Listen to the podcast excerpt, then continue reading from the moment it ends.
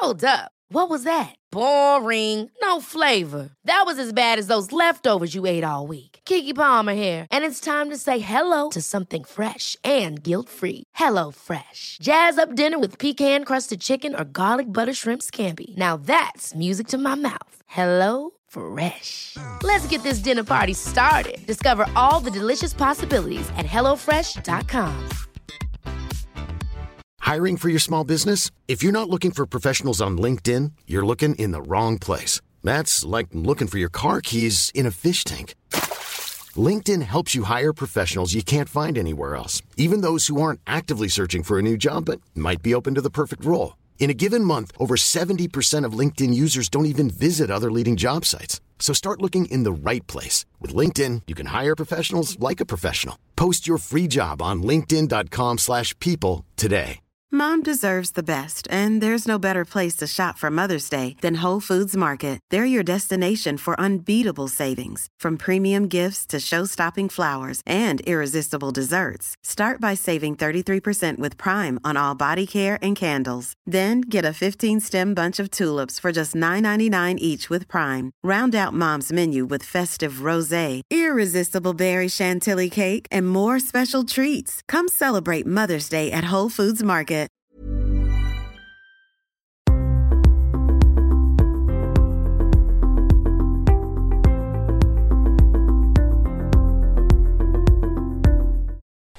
Marie-Lise, vous êtes psychothérapeute, créatrice de la méthode de libération des cuirasses, cofondatrice de la méthode en images de transformation, auteure et conférencière. Votre dernier ouvrage, Traverser la nuit noire de l'âme et renaître à soi, aborde un thème majeur et particulièrement difficile dans l'évolution d'un être humain.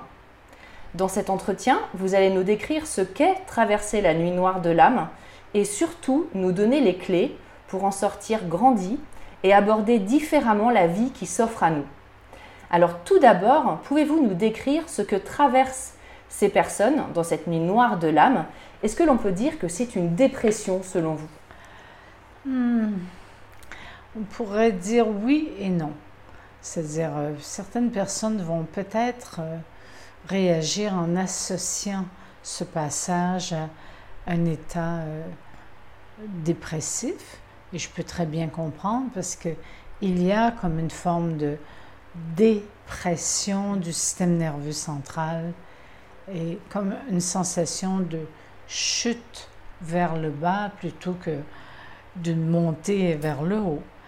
Euh, par contre, il y a des dépressions qui sont vraiment d'ordre chimique et qui sont traitées euh, différemment et qui, au début, étaient peut-être un passage de la nuit noire de l'âme, mais comme euh, la personne, l'individu, s'est enlisé dans cet état, et ça je le parle dans le livre de l'enlisement, les sables mouvants, le titre du chapitre, euh, le fait de s'enliser peut entraîner une réaction euh, aussi euh, chimique au cerveau qu'on va dire ah ben oui c'est prouvé que c'est un état de dépression et il faut des antidépresseurs ce que je ne juge pas du tout alors je, je n'associe pas la nuit noire de l'âme à un état dépressif par contre ça peut très bien se côtoyer.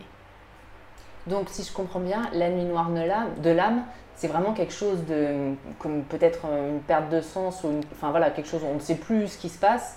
C'est pas chimique. C'est pas nécessairement chimique, non. Mm. C'est physique, par contre. Mm. Donc, c'est sûr qu'il y a des médecins ou des psychiatres qui vont dire si c'est physique, c'est chimique. Et je peux très bien comprendre qu'on ne peut pas séparer euh, l'esprit du corps et trancher. Non. Ça a des effets, euh, des symptômes, d'ailleurs, j'en parle dans le livre aussi, euh, parce que c'est un état, justement, où soudainement, à cause d'événements, il y a une perte de sens.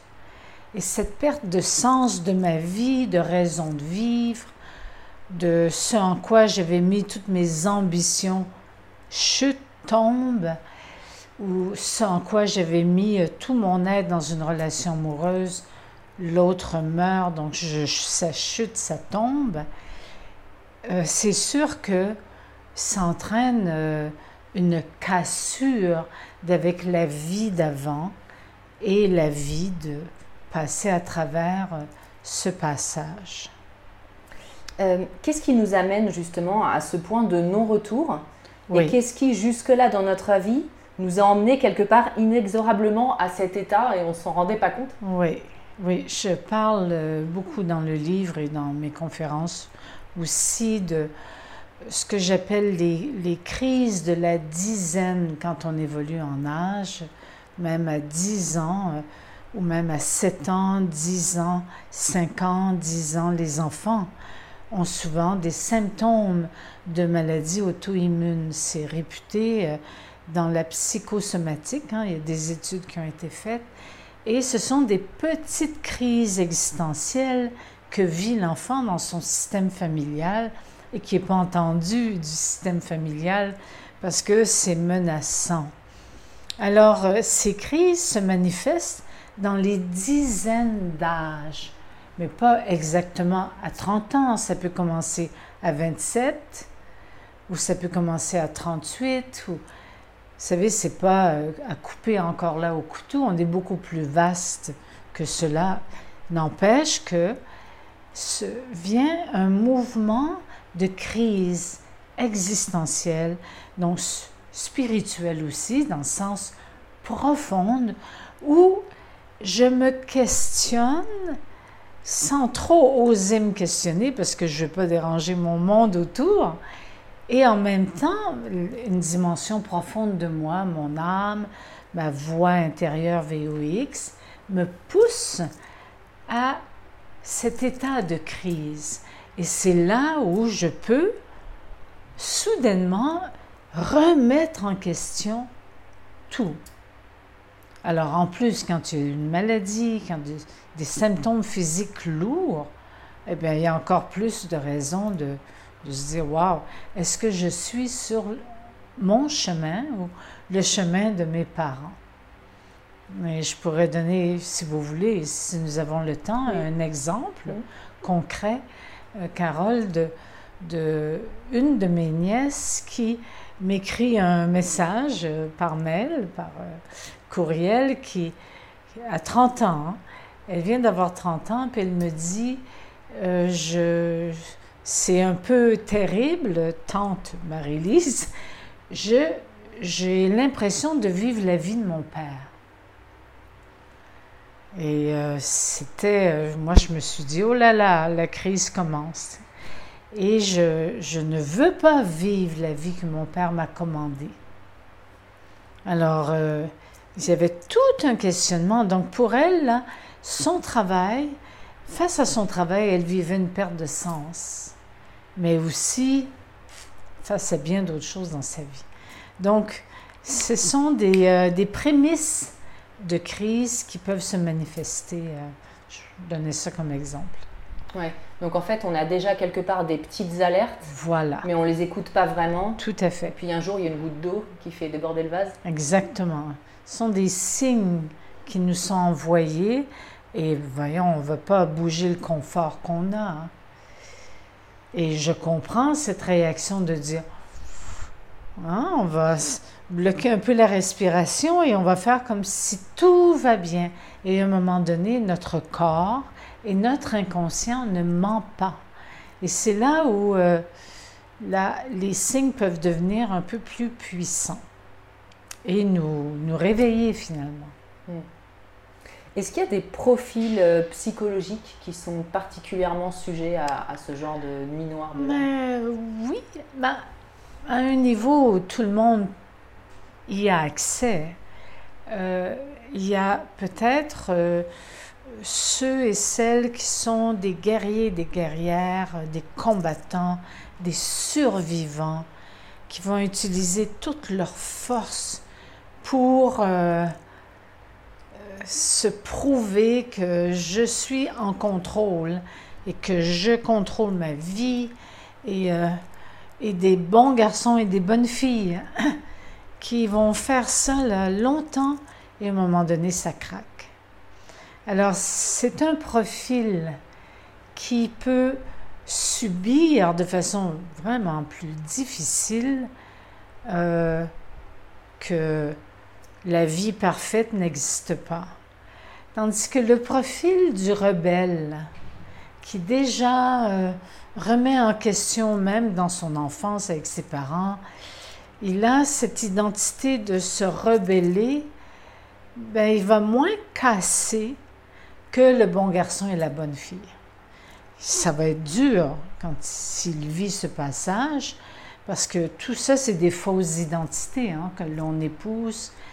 Et euh, par exemple, le bon garçon, la bonne fille, c'est sûr que c'est des profils où quand ça casse, ça fait mal. Donc, si je comprends, c'est quelque part des gens qui sont très contrôlants, très dans le contrôle de leur image, de leur vie. Tout, de tout. Ils ont l'impression qu'ils peuvent tout gérer à la fois le conjoint, la conjointe, les enfants, euh, leur vie professionnelle, leurs échelons, tout. Et c'est une illusion à quelque part. La vie nous amène bien d'autres choses que l'ego qui contrôle tout. Non. Et c'est là où ouch, parce qu'il y a des épreuves qui arrivent, personne s'y attend et tac, ça vient casser l'image de la perfection. Est-ce que vous pensez que, que c'est inéluctable, entre guillemets, euh, qu'il y a un moment, ces gens qui sont, puisque c'est eux qui sont les plus exposés, à un moment ça va casser ou, ou, pas? Il y en a qui passent à travers. Ouais, non, à un moment ça va casser. C'est vrai? Oui. Et par contre, il y a des gens, bon, par exemple de mes patients, qui, à 60 ans, on leur annonçait un cancer du foie. Euh, ils en avaient pour six mois à vivre. Et c'était le type de bon garçon, bonne, bonne fille. Donc, ça a cassé, mais ça a cassé avec mon corps euh, ne peut plus suivre. Et justement, cet homme dont je parle en ce moment, qui est décédé d'un cancer du foie, je lui ai posé la question, est-ce que vous avez eu des signes? Avant d'en arriver à la phase euh, terminale. Il m'a dit, ben, il y a dix ans, je me suis dit, si je passe à travers ce que je vis, c'est extraordinaire, sinon j'en meurs. Donc, il y a dix ans, il y avait déjà des signes. Et il ne pouvait pas les écouter. Hein. Il y avait une vie parfaite. Même devant la maladie, il ne pouvait pas les écouter? Ah ben là, il restait plus de temps pour ouais, vivre. trop avancé. Donc, quand même, on a eu, enfin, je dis nous, c'est surtout lui qui a eu le temps de guérir des dimensions de son cœur, de son âme, et de laisser son ego fondre. Mais là, face à la maladie, l'ego, il en prend un coup. Hein? Mm. Euh, est-ce que vous avez constaté des périodes euh, ou des moments plus propices dans la vie qui vont faire vivre cette nuit noire, ou alors est-ce que c'est vraiment propre à la vie de chacun? Il y a des périodes, c'est clair, euh, dans les dizaines. Donc, euh, je dirais qu'à partir de 20 ans. Déjà à 20 ans Oh oui, mais même avant. Ah ouais. Mais c'est pas entendu. Puis avant, ben, l'ado est toujours dépendant de son système familial. Donc, le cri se fait vers le système familial qui euh, essaie d'aider, de, de soigner et se sent menacé aussi. C'est là où les thérapies familiales sont peut-être nécessaires. Euh, mais l'ado pourrait toujours dire Je quitte la maison, mais quand tu as 8 ans, tu as 7 ans, tu peux pas prendre ton petit baluchon et partir. Enfant, nous sommes dépendants du système familial.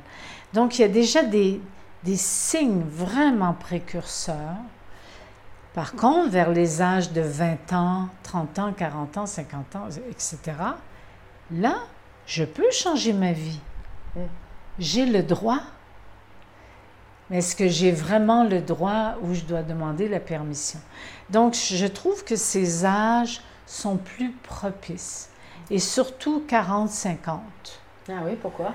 Ben parce qu'il y a une accumulation si à 40 ans, je n'ai pas fait les changements qu'à 30 ans, j'aurais peut-être pu faire, ça va être encore plus difficile à 40 ans. La même chose à 50, parce que souvent les gens vont se préparer à 60 ans à la retraite, les enfants et tout. Et là, la crise. elle peut être majeure. Donc, quand on grandit en âge, bien, ce qu'on n'a pas voulu voir s'accumule. Il y, a, il y, a, des personnes qui disent Oh, je suis trop vieux pour changer, je suis trop vieille pour changer. Qu'est-ce que vous leur répondez? Que le changement est toujours possible. Même à 70 ans oh, ben, à... Je l'ai vu. J'ai beaucoup accompagné de mourants.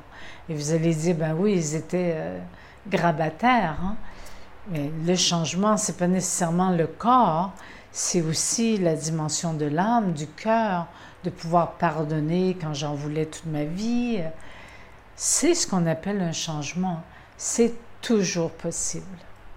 Qu'est-ce que vous pourriez dire à des parents, parce qu'on parle des ados, qui ont des ados et qui voudraient que leurs ah ados évoluent euh, dans le bon sens Et hmm. qu'est-ce qu'on peut leur donner comme conseil à ces parents qui sont contrôlants, qui vont être peut-être les plus propices? Ben, Je leur dirais de s'occuper de leur adolescent intérieur, ce qu'ils n'ont pas vécu dans leur période d'adolescence, ce qu'ils projettent sur leur adolescent. Souvent, euh, à l'adolescence ou même avant, l'enfant est invité euh, à vivre la vie non vécue du parent. Donc, soit pas comme moi, soit différent et soit sans, ou soit comme moi. Donc, euh, c'est ce qu'on appelle la mission parentale, la projection parentale. Et quand l'adolescent est de plus en plus hors contrôle et qu'il part dans tous les sens, je dirais aux parents, dans la mesure d'un cadre quand même euh, respectueux de l'enfant et des parents, de le laisser vivre ses expériences. Ce sont l'adolescent recherche des initiations. Et plus on, on l'en empêche, pire ça va être. Et aussi, je dirais aux parents, contemplez votre adolescent intérieur. Est-ce que vous, vous vous êtes permis une période d'adolescence? Pourquoi est-ce que les, les parents... Euh, pourquoi l'enfant, quelque part, est le, Oui, vous dites, euh, on projette, les parents projettent sur leurs enfants. Euh, pourquoi ils n'arrivent pas globalement, les parents avec leurs enfants, à, à, les laisser tranquilles, entre guillemets, à faire leurs propres expériences? Comme si les enfants devaient réparer c'est ça. Les, manquements, entre guillemets, de la vie des parents? Oui, c'est vraiment une demande inconsciente hein, qui est faite à l'enfant même avant qu'il naisse. Je veux dire, avant de naître, par exemple, ma mère avait dit à mon père, elle sera mon bâton de vieillesse. Ben, à 25 ans, j'avais deux cannes. Euh, bonjour maman, je suis bien fidèle à toi. Euh, donc, c'est des missions inconscientes que l'on donne euh, aux enfants. Et donc, on les aligne constamment parce que c'est ça, le parent n'a pas vraiment vécu sa vie. Et c'est un peu triste. Et c'est ainsi à cause de plein de choses qui, à leur époque, étaient plus difficiles de dire je vais vivre ma vie. Alors, il y a souvent des, des maris qui vivaient leur vie, et la conjointe, à l'époque, devait suivre, ce qui fut le cas de ma mère. Et euh, donc, mon père a vécu sa vie et elle, ben, elle le passait à côté de la sienne. Alors, justement, euh, ça tombe bien, c'est là où je voulais en venir. On va prendre votre exemple qui est très significatif. Donc, vous avez vécu vous-même plusieurs fois dans votre vie des épreuves qui vous ont fait perdre vos repères totalement et vous ont obligé à vous réinventer. Euh, par exemple, lors du diagnostic d'une maladie incurable, quand vous étiez jeune, très jeune, et lors de la perte de votre mari plus tard, est-ce que vous pouvez nous raconter comment vous avez vécu ces épreuves de l'intérieur et comment vous avez réussi à les surpasser, à les transcender? Ben, Disons que la première épreuve, j'étais très jeune, j'avais 21, euh, oui. Et euh, donc, c'était un diagnostic de maladie incurable, l'arthrite rhumatoïde. Et là, ben, je l'ai vraiment vécu comme victime. Euh, totalement, j'étais la, pauvre à plaindre. Et je ressentais bien que j'attirais l'attention de mes consoeurs, confrères d'université et aussi de mes parents, frères et sœurs, par la maladie. Jusqu'à temps que eux s'habituent à ma maladie et que moi, je m'habitue à souffrir. Parce que euh, la souffrance peut faire partie d'un quotidien. Et donc, je prenais les médicaments et tout ça, et j'étais toujours victime. C'était toujours, euh, qu'est-ce que j'ai fait au bon Dieu? Euh, même si je n'étais pas catholique, j'étais athée. Pourquoi moi et pourquoi pas ma voisine à l'université qui prend ses notes comme moi je les prenais? Je ne comprenais pas dans mon cerveau gauche qu'est-ce qui se passait. Et je suis quand même allée en psychosomatique.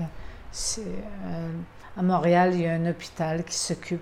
Ce sont des psychiatres spécialisés dans la relation corps-esprit et qui aident les maladies dites incurables. Donc, j'ai été suivie, suivie, suivie euh, une fois semaine pendant 4-5 ans. Et ça m'a aidé intérieurement. J'étais, euh, je comprenais euh, ce pourquoi j'aurais pu être malade. Je comprenais.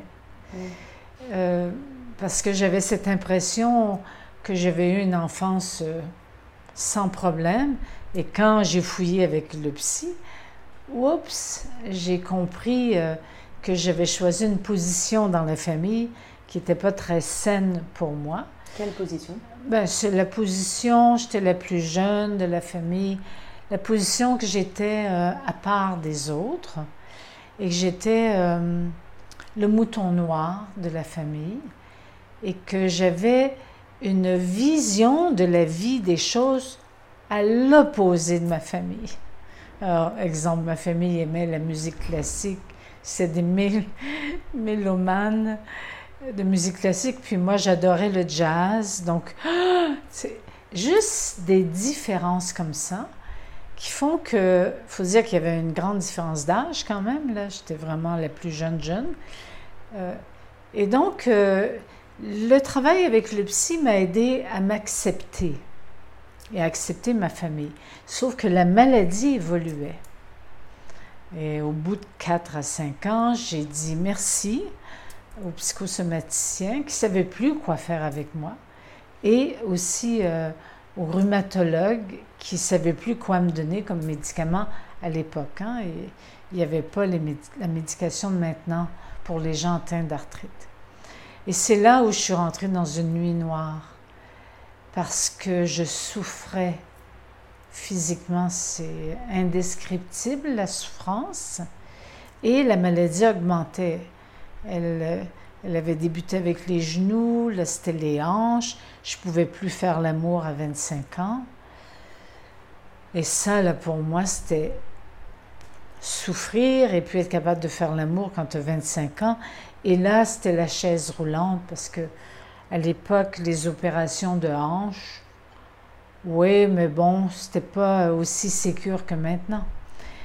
Alors, euh, ben voilà, là, je suis, euh, j'ai chuté euh, vraiment, c'était le désespoir, l'envie de mourir. Vraiment une, une descente dans une noirceur. Et j'ai, je m'en suis sortie complètement. Comment? Complètement.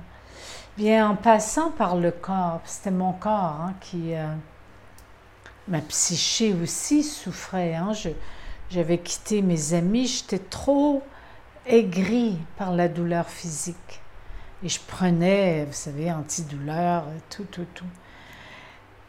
Et voilà, donc à un moment donné, euh, j'ai eu un livre qu'un de mes amis m'a donné, qui s'appelle Le corps à ses raisons, de Madame Thérèse Berthera, Feu Thérèse Berthera. Et euh, je l'ai mis sur ma tablette. J'ai acheté deux balles de tennis que j'ai mis dans ma bibliothèque et j'ai continué à souffrir jusqu'au moment où j'ai atteint euh, comme le fond de la piscine. C'est une image. Hein. Tu te noies, tu tombes, tu tombes. Et là, est-ce que tu vas mourir ou est-ce que tu vas te donner le, le coup de pied pour remonter? Et je, je l'ai fait. Et qu'est-ce que vous avez appris? Vous avez lu ce livre? J'ai lu, je l'avais déjà lu, je l'ai relu. Et j'ai commencé, elle suggérer des mouvements. Mais de mon lit, euh, aller au sol, c'était l'enfer. Ça faisait tellement mal. Mais j'ai roulé au sol, j'ai commencé les mouvements avec les balles Et même si ça hurlait de douleur, j'ai commencé à sentir un bien-être. Le premier bien-être depuis des années. Dans mon corps, ça c'est palpable, hein? Mm. c'est mesurable. J'ai commencé à avoir une respiration qui se dégageait. Alors, au lieu de prendre mes médicaments trois fois par jour, je faisais du mouvement trois fois par jour. J'ai osé faire ça. Et ça m'a amené sur ma piste de guérison euh, totale. Parce que le corps est malléable. Même si j'étais remplie d'arthrite, hein, l'arthrite n'est pas partie. Euh, non, non, parce que c'est une maladie auto-immune. Donc, inconsciemment, je m'auto-attaquais dans mon système immunitaire. Et de fait, dans mes pensées, j'avais des pensées négatives sur moi-même. Je pourrais vous les raconter, vous diriez, elle est complètement folle. C'était tellement noir dans ma tête, face à moi, que ça ne m'aidait pas à guérir, bien sûr. Mais j'ai nettoyé ces couches de physique, émotionnel et psychique. Ça m'a pris quatre ans quand même. Hein. Mais la nuit noire a duré, euh, je dirais, 8 euh, à 10 à 12 mois à peu près. J'ai tout quitté, ma profession, tout, tout, tout. Et je suis allée étudier avec euh, Madame Bertera, mon, enfin celle qui m'a guidée, à Paris. Et ma famille hurlait, t'es folle, parce que je sortais de la mission parentale. Et c'était quoi la mission parentale pour vous? C'était de devenir euh, professionnelle, hein, faire mon université, ma maîtrise, épouser quelqu'un qui serait professionnel.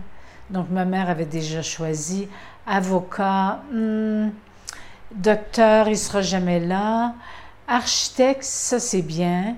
Euh, elle avait choisi la profession que je devais rencontrer.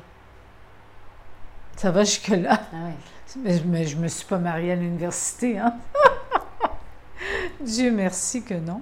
Et rétrospectivement, comment vous analysez finalement cette maladie auto-immune? Vous voulez être créée?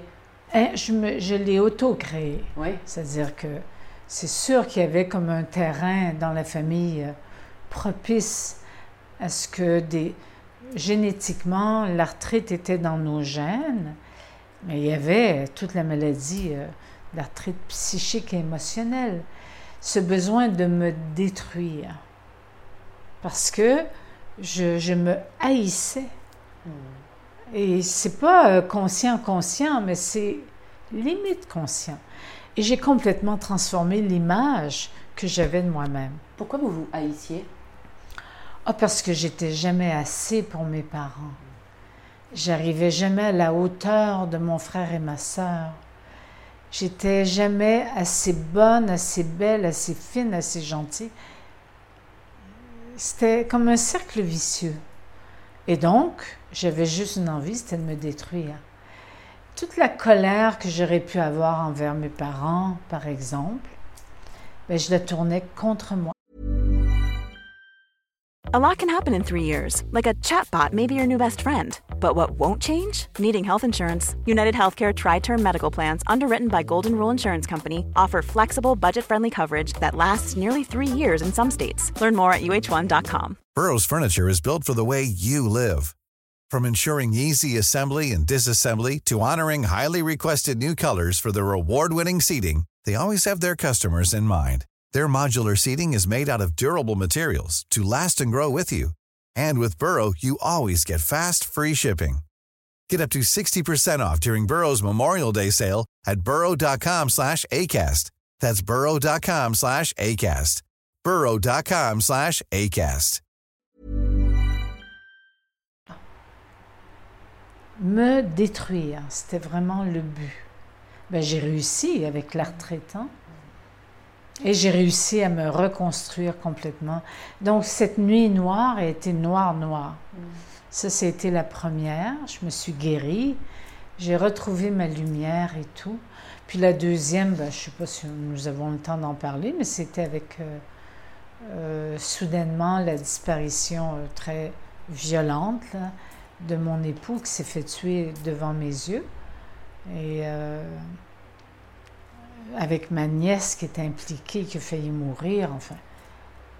Ça aussi, ça, c'était une, une horreur qui n'était pas euh, dans ma chair, mais qui était dans ma chair, parce que avec cet homme, on était vraiment dans une relation euh, fusionnelle. Donc, le perdre, c'était comme perdre une partie de moi. Hein. C'était comme si on m'arrachait. Hein. Et la peur de perdre ma nièce qui était prise en otage. Donc, c'est un vol, euh, un voleur qui, a créé vraiment un désastre. Alors, ça, c'était euh, vraiment. Euh, je pense que si j'ai. Est-ce que je pourrais comparer? Les deux ont été très difficiles, mais celle-là, ça ne concernait pas euh, que moi, mais ça concernait euh, ma nièce, qui avait 21 ans à l'époque, et mon mari, qui est mort euh, à 50 ans. Comme ça, en l'espace de 2-3 minutes. Alors c'est violent, c'est très violent. L'agression, c'est un trauma. Hein, la maladie peut être traumatique, c'est clair. De toute façon, je pense que toute maladie est traumatique. Mais je veux dire, des événements traumatiques, ça peut être très, très traumatisant. Ça, cette nuit noire de l'âme, elle a duré euh, encore un bon 4-5 ans. Hein. Oui. Et qu'est-ce qui fait que vous avez redonné l'impulsion de l'espoir et de revivre après ça? Bien, c'est que j'ai tout lâché j'ai à l'intérieur de moi euh, toute, euh, toute euh, avant j'avais comme une foi qui me menait dans tout mon travail avec mon mari. On travaillait ensemble. Nous travaillions du point de vue énergétique. Et il y avait comme un élan d'une très grande, grande grandeur, ça a l'air bizarre de dire ça, mais d'une grandeur euh, euh, immense aussi par rapport aux autres, les humains, notre vie. Et euh, tout ça s'est effondré parce que pour, pour moi qui avais la foi à l'époque, de perdre ainsi mon mari, à quelque part, c'est comme si je le croyais invincible. C'est une belle illusion. Hein, euh, tout ça s'est effondré. Et ce qui m'a beaucoup aidé, c'était Krishnamurti dans son, livre De la vie et de la mort, là où il ne juge pas ni la vie ni la mort. Il parle beaucoup de la vie et de la mort. Et moi, j'étais dans la mort. C'était mon livre de chevet. Et euh, c'est comme si j'avais tout perdu. Je parle pas financièrement aussi, parce que mon mari n'avait pas d'assurance et tout.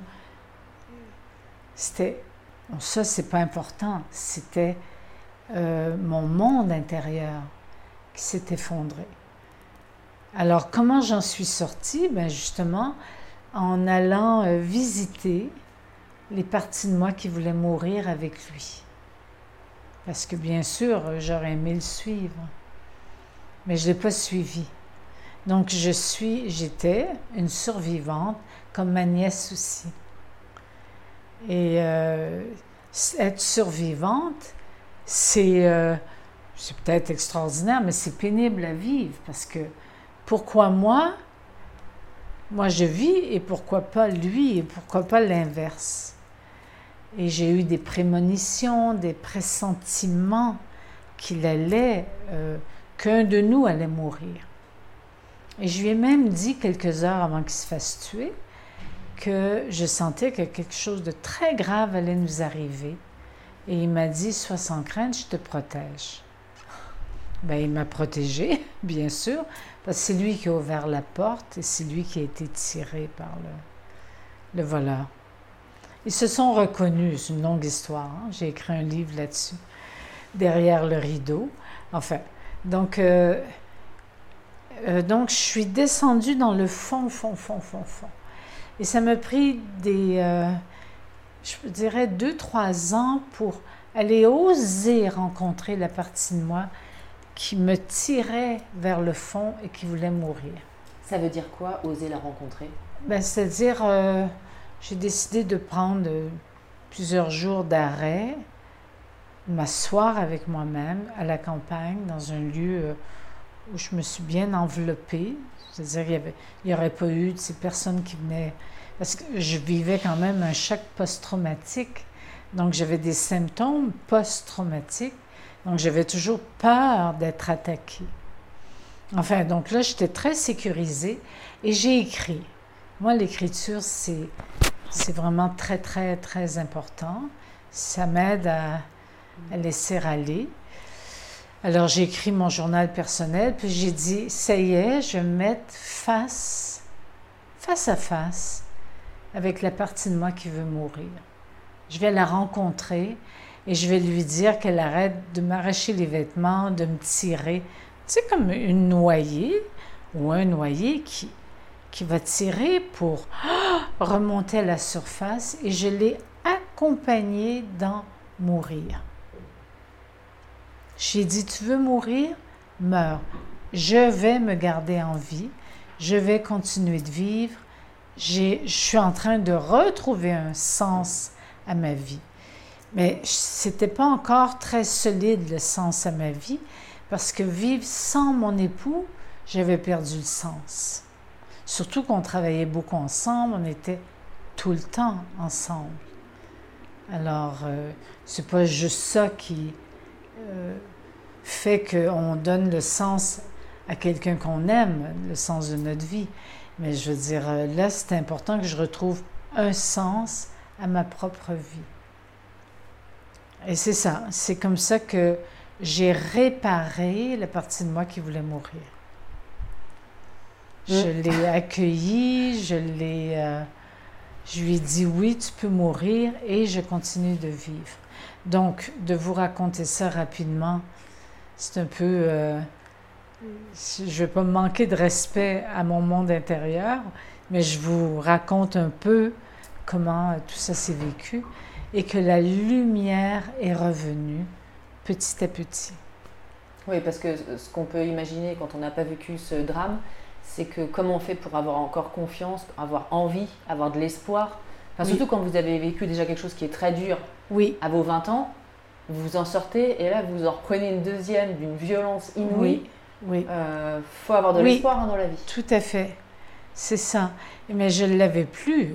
Et je continuais quand même à vivre parce que je vivais le moment présent. J'étais entourée de gens. Je suis même deux ans et demi après entrée dans une nouvelle relation.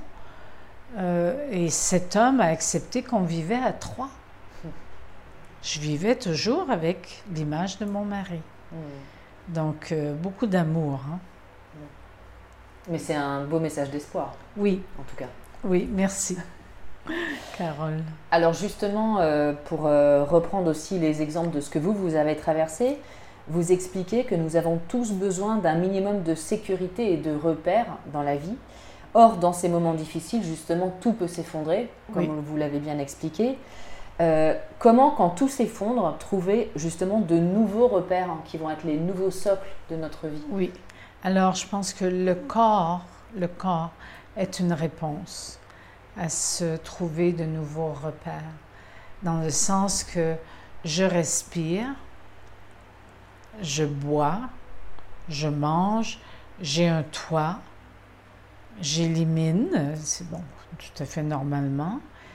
Euh, je, peux entrer en communication avec quelqu'un ou même avec moi-même en écrivant. C'est, comme partir de rien. Ça ressemble vraiment à une naissance. Je peux marcher, euh, je peux euh, lire une bande dessinée qui habituellement me ferait rire. Là, ça me fait plus rire. OK? J'essaie de me trouver des repères, mais le repère, le vrai repère, c'est le moment présent. Et les gens autour de nous, quand nous perdons nos repères, vont essayer de nous en donner. Ils vont essayer de nous sauver. Ils vont dire, ben voyons, ça va passer. Euh, comme j'ai déjà entendu dans mon cas, mais c'était pas un si bon mari finalement, tu vas en trouver un autre. Mais ça, c'est pas que ces gens sont méchants, eux-mêmes, ils se sentent menacés. Pourquoi? Ben parce qu'ils nous voient déprimés ou ils nous voient euh, comme euh, vides. Et ça leur fait peur. Pour eux-mêmes? Oui, c'est inconscient. Hein? C'est pour ça qu'il y a des phrases terribles qu'on entend, puis on se dit, mon Dieu, est-ce humain de dire une chose pareille? Euh, parce qu'ils essaient de nous sauver, finalement.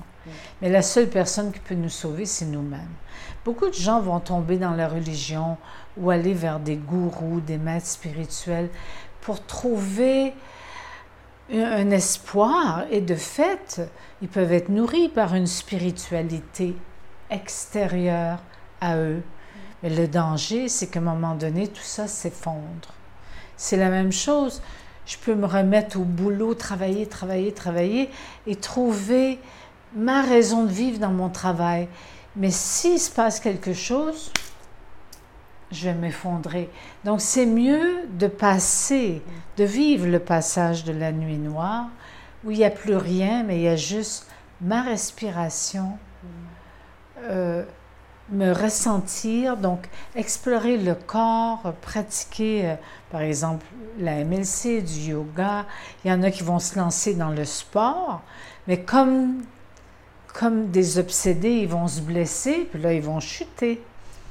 Alors, euh, c'est important de trouver une mesure qui soit pas excessive, parce que quand on cherche une raison de vivre ou de retrouver des repères, on peut aller dans l'excès. Il y en a que c'est la drogue, l'alcool, euh, tout est possible. Et euh, comment on fait également pour garder confiance dans ces périodes-là? Bien, il n'y en a pas de confiance. C'est ça. C'est ça. Ah ouais. Et c'est ça. Et c'est sûr que vous aimeriez m'entendre, oui, on peut trouver confiance. La réalité, c'est qu'il n'y en a plus de confiance. Et c'est justement l'écoute de, OK, j'ai perdu confiance, c'est un passage, euh, ça va revenir. Bon, j'ai rencontré combien de patients et de patientes qui vivaient des pertes amoureuses, hein, pas des décès, mais des divorces, être trahi par sa compagne, son compagnon, enfin, vous voyez, des choses comme une cassure qui les amenait dans une nuit noire. Eh bien là, comment tu veux je re- retrouve confiance? Bien, la confiance, elle va renaître si je reste centré dans mon passage. Et c'est ce que j'exprime. C'est-à-dire que si j'ose rencontrer mes ombres, la partie de moi qui veut mourir, la partie de moi qui voudrait tuer la personne qui m'a quitté, mais je ne veux pas faire le passage à l'acte, quoi qu'il y en a qui le font. C'est la partie de moi qui en veut à la terre entière, je, le nomme bien dans le livre, qui, euh, qui jalouse les couples, comme moi je l'ai vécu ça. Ah, Ils sont en couple, ils vont voir, ils vont perdre leur innocence. Ça, c'était mon ombre qui parlait. Mais si je ne l'avais pas écouté, eh bien, je serais encore perdue.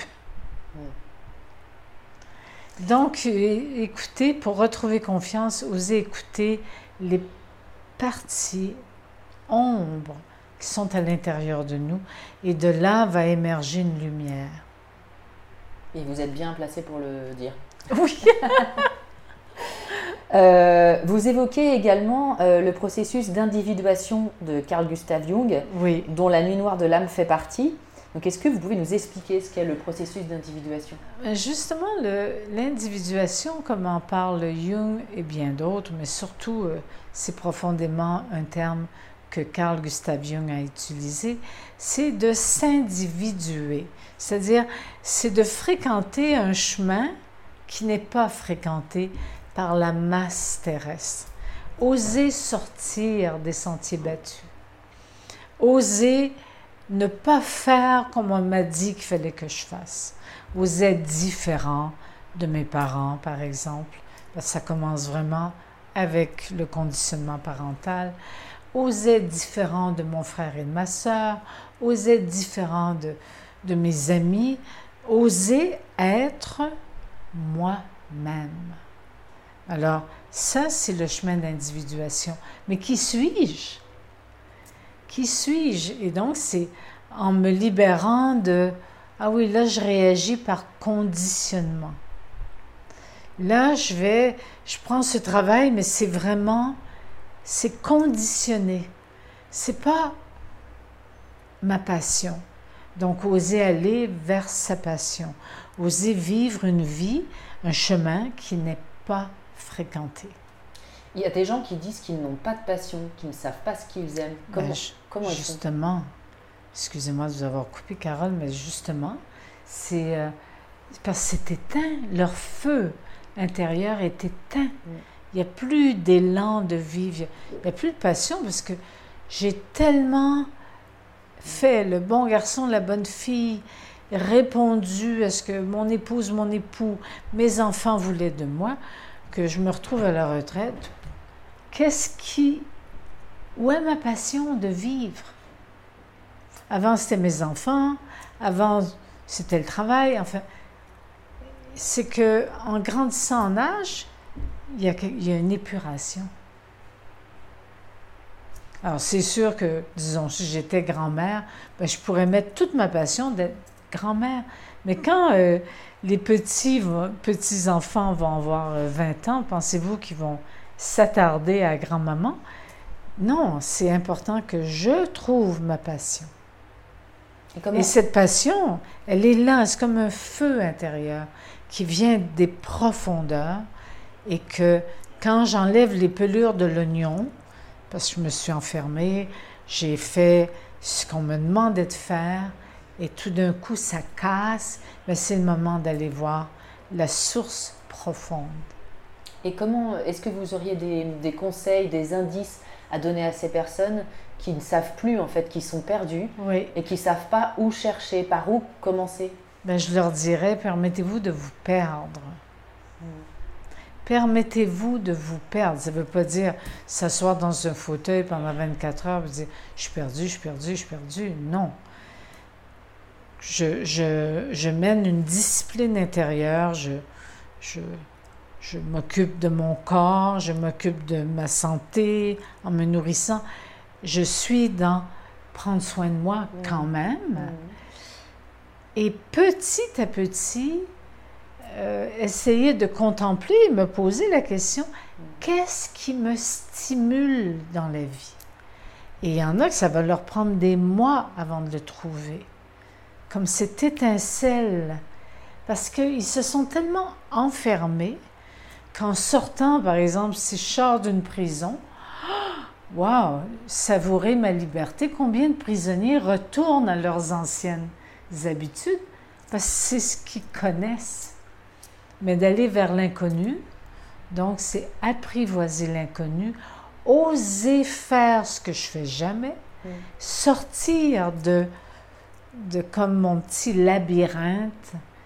Et euh, par exemple, je, je parlais avec une de mes amies qui disait Ah, je suis allée manger au restaurant seule, j'ai osé.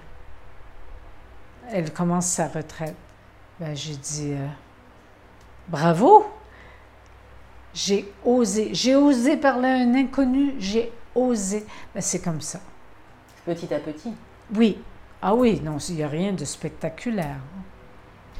Une question me vient euh, qui n'était pas forcément, c'est pas forcément dans l'ordre là de, de- de notre film, mais est-ce que ça peut arriver que des personnes qui sont très dans le contrôle, qui vont vivre euh, un choc, euh, enfin voilà, donc une, une nuit noire de l'âme, et qui vont faire ce qu'on appelle en psychologie une décompensation, Oui, c'est-à-dire qu'ils deviennent, ils deviennent fous quoi. oui, tout à fait.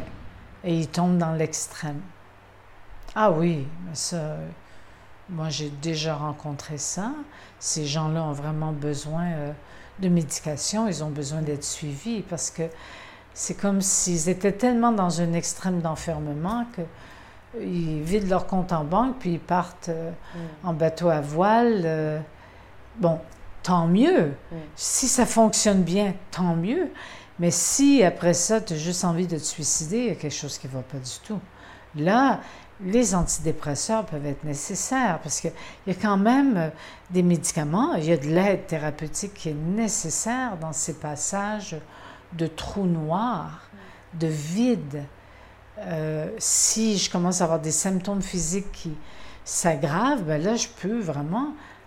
Les antidépresseurs, par exemple. Si moi j'ai mal au genou, ben je, je peux aller chercher une canne je peux aller chercher une béquille. Vous allez dire, ben oui, ça n'a pas le même effet chimique, mais quelquefois, les antidépresseurs, moi, je les ai suggérés pour rétablir un équilibre et de leur repartir.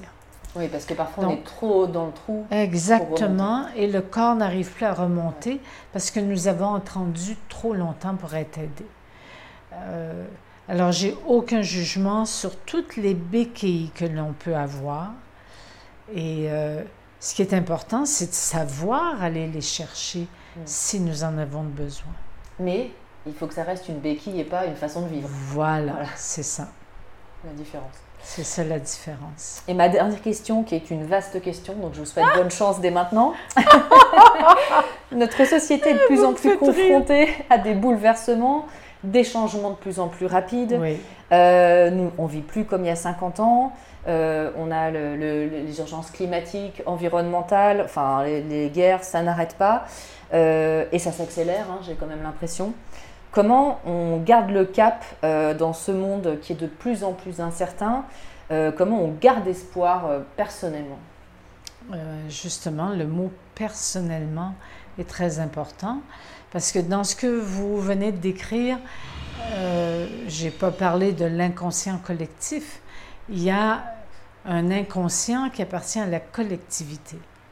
Et dans un pays comme la France, il y a un inconscient collectif. Si je vais au Québec, il y a un autre inconscient collectif.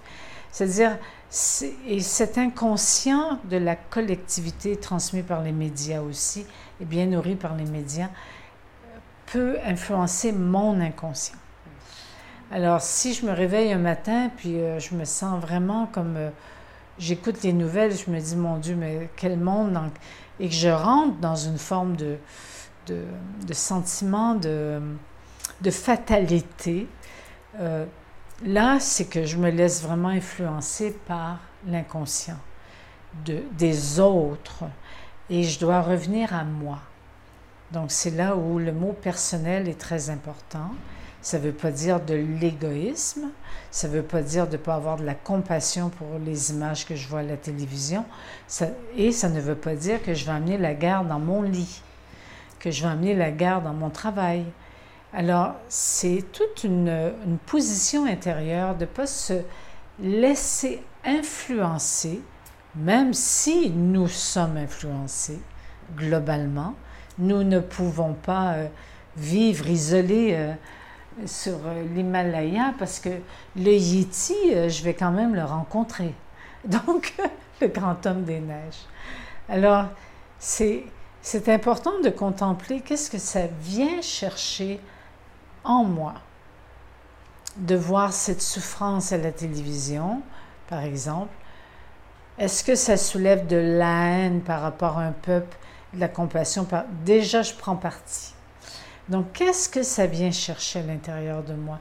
De plus s'occuper de ces dimensions intérieures qui sont bouleversées, d'en parler, de dire ça me rend vraiment insécure, tous ces trucs nucléaires, ça m'insécurise, et de le nommer ou de l'écrire, de... et ça va circuler. Et de rester centré sur son univers intérieur, sa propre lumière, et de ne pas rentrer dans l'ombre collective. Oui, parce que sinon ça peut nous atteindre. Ben, ça peut nous avaler complètement. Très bien. Et c'est très important de différencier. J'ai mon ombre, donc euh, oui, je, des fois j'ai envie d'être triste, d'être en colère, de, j'ai mon ombre et j'ai aussi ma lumière. Et dans le monde, ben, il y a l'ombre et il y a aussi la lumière. Et euh, je ne peux pas là juger qui va gagner, non. Je m'occupe plus de ma santé euh, physique, émotionnelle et psychique et spirituelle avant toute chose. C'est ainsi que nous pouvons aider Mm. Parce que je pourrais bien partir en mission humanitaire, mais ça ne va pas nécessairement. Si moi je pars mal, ça va mal partir. Mm. Être responsable aussi de son propre euh, état émotionnel euh, oui. va contribuer et, au global. Oui, et de, de, de tenter d'harmoniser ce qui est en moi et autour de moi. Parce que je ne suis pas la seule, mm. c'est ça, à vivre ça, donc à mon échelle, c'est clair. Mais c'est, donc ça veut dire que je peux sourire intérieurement et extérieurement, même si tout le monde a des visages très longs et que, par exemple, à Paris, j'observe que si moi je souris sur la rue, les gens me regardent en voulant dire Mais qu'est-ce qu'elle veut, elle? Elle est folle. Parce qu'il n'y a pas de sourire. C'est. Euh, il y en a, bien sûr, mais je veux dire, il n'y a, a, pas, a pas nécessairement toujours une réponse. Ça ne va pas m'empêcher de sourire. Très bien. Bah, merci beaucoup, euh, Marie, pour euh, cet entretien très riche et porteur d'espoir. Merci.